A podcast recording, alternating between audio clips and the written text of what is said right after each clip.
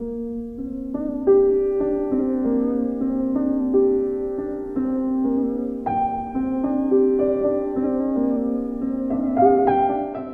afternoon. This is David Unsworth, host of the Pan Am Post English podcast. The collapse of democracy in Venezuela under the dictatorship of Nicolas Maduro has imperiled access to food and medicine for millions of Venezuelans. Venezuela's military, which is closely aligned with Nicolas Maduro, controls the importation and distribution of medicines. Now, Venezuela is on the brink of a malaria crisis.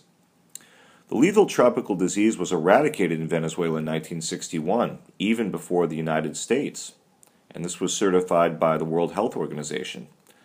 But now it's reappearing throughout the country, particularly in Bolivar state. In an interview with Caracas Chronicles last September, former Venezuelan Minister of Health Dr. Jose Felix Oletta predicted that the year would see over 200,000 cases of malaria. 15 of Venezuela's 23 states have now reported malaria. Venezuela's pharmaceutical industry is unable to import raw materials to manufacture the medicines. So the country must import everything needed in the healthcare field. Government supporters can get treatment at the military's network of private hospitals. Public hospitals, however, routinely lack all medical supplies, and malaria medication in particular. What is the solution for the emerging Venezuelan malaria crisis? and what can be done to eradicate the disease once more. What we're seeing today in Venezuela is uh, censorship of official statistics. Uh, in May of, two, of 2017, May of this year, Health Minister Antonieta Caporale published statistics on the malaria epidemic, uh, and Nicolas Maduro promptly fired her. Uh, these statistics showed uh, over 240,000 cases of malaria in 2016. That is up an astounding 76% from 2015. And what is mo- the most troubling of all is that Oletta predicts that half a million Venezuelans will contract malaria in 2017. Now, what is driving this? Uh, obviously, the economy in Venezuela is in shambles. Uh, corruption and violent crime is rampant. Uh, the uh, typical worker in Venezuela is now earning not even a dollar a day, and uh, the the greatest joke of all is that their currency is called the Bolivar Fuerte, the strong Bolivar. It, it, it really should be called the weak Bolivar. I mean, the it, Venezuela has by a, a, light year the highest rate of inflation in the world, uh, and uh, people just cannot afford to buy anything in Venezuela, and, and much less food and medicine. The key component in the rise of malaria in Venezuela is illegal gold mining. Uh, gold, of course, is a commodity that long has uh, been able to uh, hold its value. So people are leaving blue collar and even white collar jobs, even jobs working in government ministries, and going to uh, Venezuela's east, mainly the sprawling jungle state of Bolivar, which is Venezuela's largest by area. It's a state that straddles the border of Brazil and Guyana, and uh, they are illegally mining gold in uh, watery pits that are perfect for the spread of mosquitoes. And uh, unfortunately, these are very often the uh, species of mosquitoes that spread the most deadly form of the parasite uh, that causes malaria. Uh, in the 1990s, before Hugo Chavez took power in 99, uh, the disease was under control in Venezuela. When Nicolas Maduro is asked about it, uh, in typical fashion, he just continues to repeat a mantra Venezuela has the best healthcare in Latin America. Venezuela has the best healthcare in Latin America. He is taking, for the Venezuelan military and for his supporters, all of the medical supplies.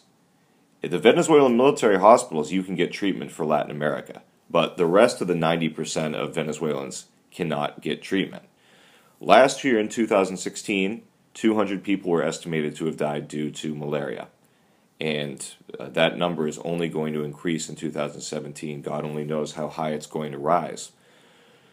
The biggest problem now is that these miners who are uh, traveling from all over Venezuela heading to the east and they're uh, making far more money than they could at their previous jobs. But uh, when they return to their hometowns, uh, to urban population centers, they're spreading the disease with them. So, this is an extremely serious problem. Um, and the government of Nicolas Maduro is completely ill equipped to tackle this issue. I mean, they are uh, in denial that this exists, and of course, they're not going to take any of the blame for the collapse of the economy and for the collapse of healthcare and for the fact that uh, the vast majority of Venezuelans are not uh, getting three meals a day. Uh, the government has used food and medicine for political purposes uh, for the duration of the Maduro and Chavez regimes. Uh, they'll dispense food and medicine to their supporters and deny them to government opponents. And the healthcare uh, infrastructure in Venezuela is a complete and utter disaster. So, a, a government doctor was interviewed, and she said, Well, the problem is that uh, people aren't uh, coming in early enough to get treatment. That's all well and good, but it's almost impossible to find anti malaria drugs now in Venezuela. Right now, uh, anti malaria pills are being traded for a gram and a half or two grams of gold at these illegal gold mining sites in eastern Venezuela. And what's happening is that for the people who can't access real drugs, they're resorting to folk remedies. Uh, particularly, they're brewing bark of the cinchona tree and uh, making a tea out of that. And that provides certain antiseptic qualities. Um, why does Venezuela still have a few hardcore allies left in its camp? Uh, mainly uh, Evo Morales in Bolivia, uh, Raul Castro in Cuba, and Daniel Ortega in Nicaragua. Uh, the situation right now really is this Maduro could care less about the Venezuelan people, and even further less about the Venezuelan people who aren't supporting him. And at, at this point, it's very likely to be around 80 to 90% of the country that does not support the government. Uh, so these Venezuelans are going to die. There, there's absolutely no way around it. And uh, Dr. Oletta, who, who is the former health minister of Venezuela, has said that uh, the situation is just atrocious with regard to the lack of medicines in these hospitals. And the health ministry and President Nicolas Maduro, if they can't even admit there is a problem in the first place, how can they try to fight the problem? Uh, it's utterly just insane.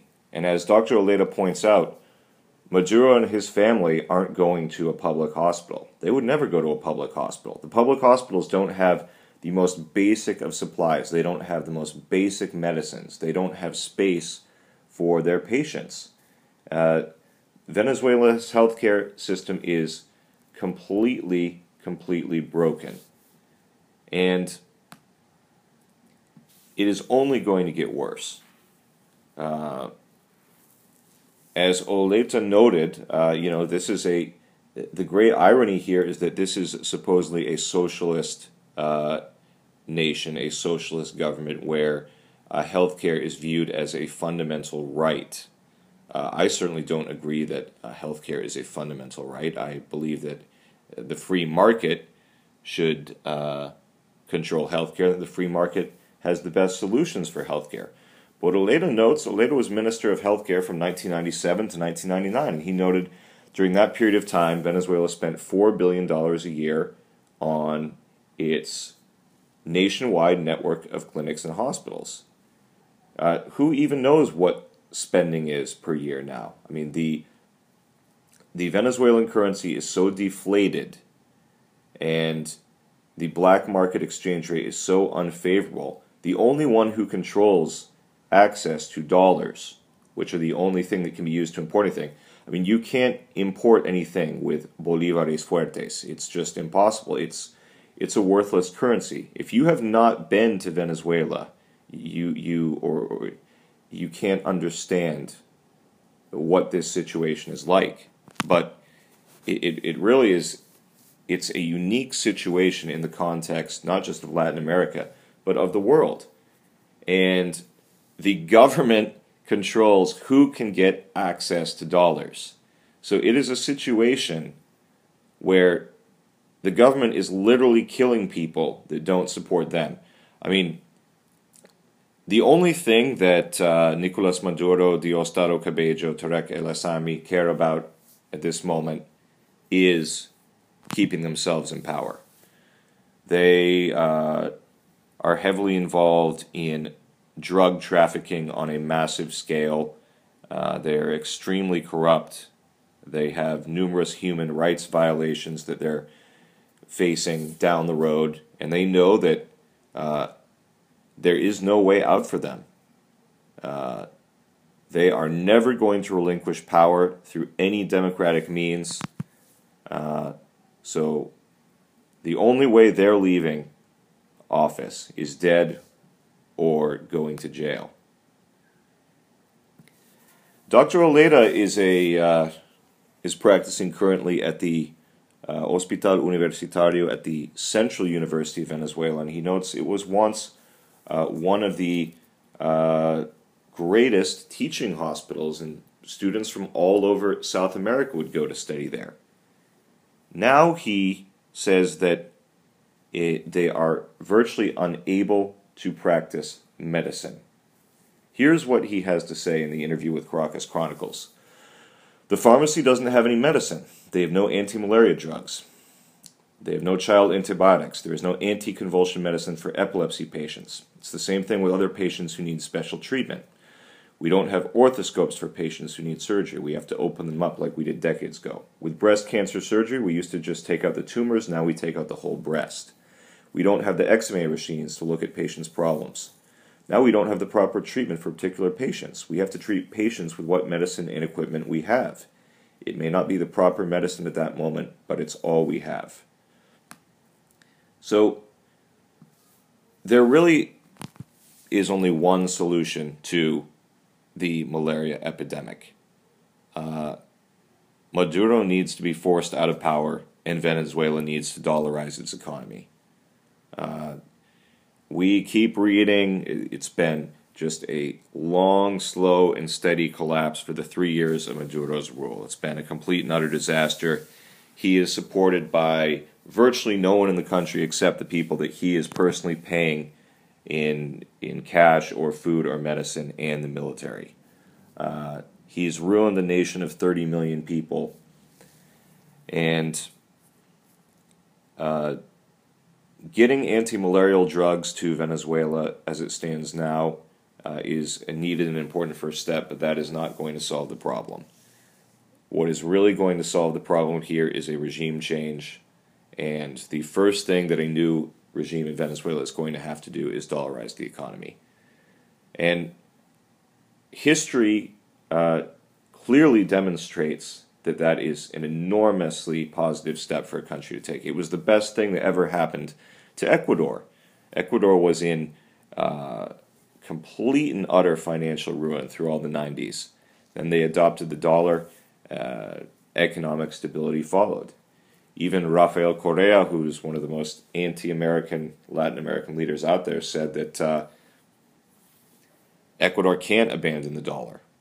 He said uh, he'd like to, but it's not feasible. And in Panama, one of the greatest economic success stories in the Americas, also dollarized. I mean, there is no alternative. There, there, there. The only reason that Venezuela has already not dollarized is because it keeps Maduro in power. It helps to keep Maduro in power.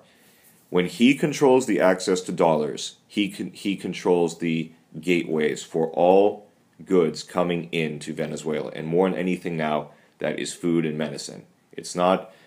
No one in Venezuela is buying luxury items anymore. No one is getting uh, uh, cars and flat screen TVs. We're talking the most basic essentials now are what is needed food and medicine. And the Maduro regime completely controls that. And they really don't care. They don't want, first of all, they don't want the international community to know about the scope of the malaria epidemic. They don't want people to know. The, hundreds, if not thousands, of people are going to die this year in 2017 from the malaria epidemic. But we may not know about it.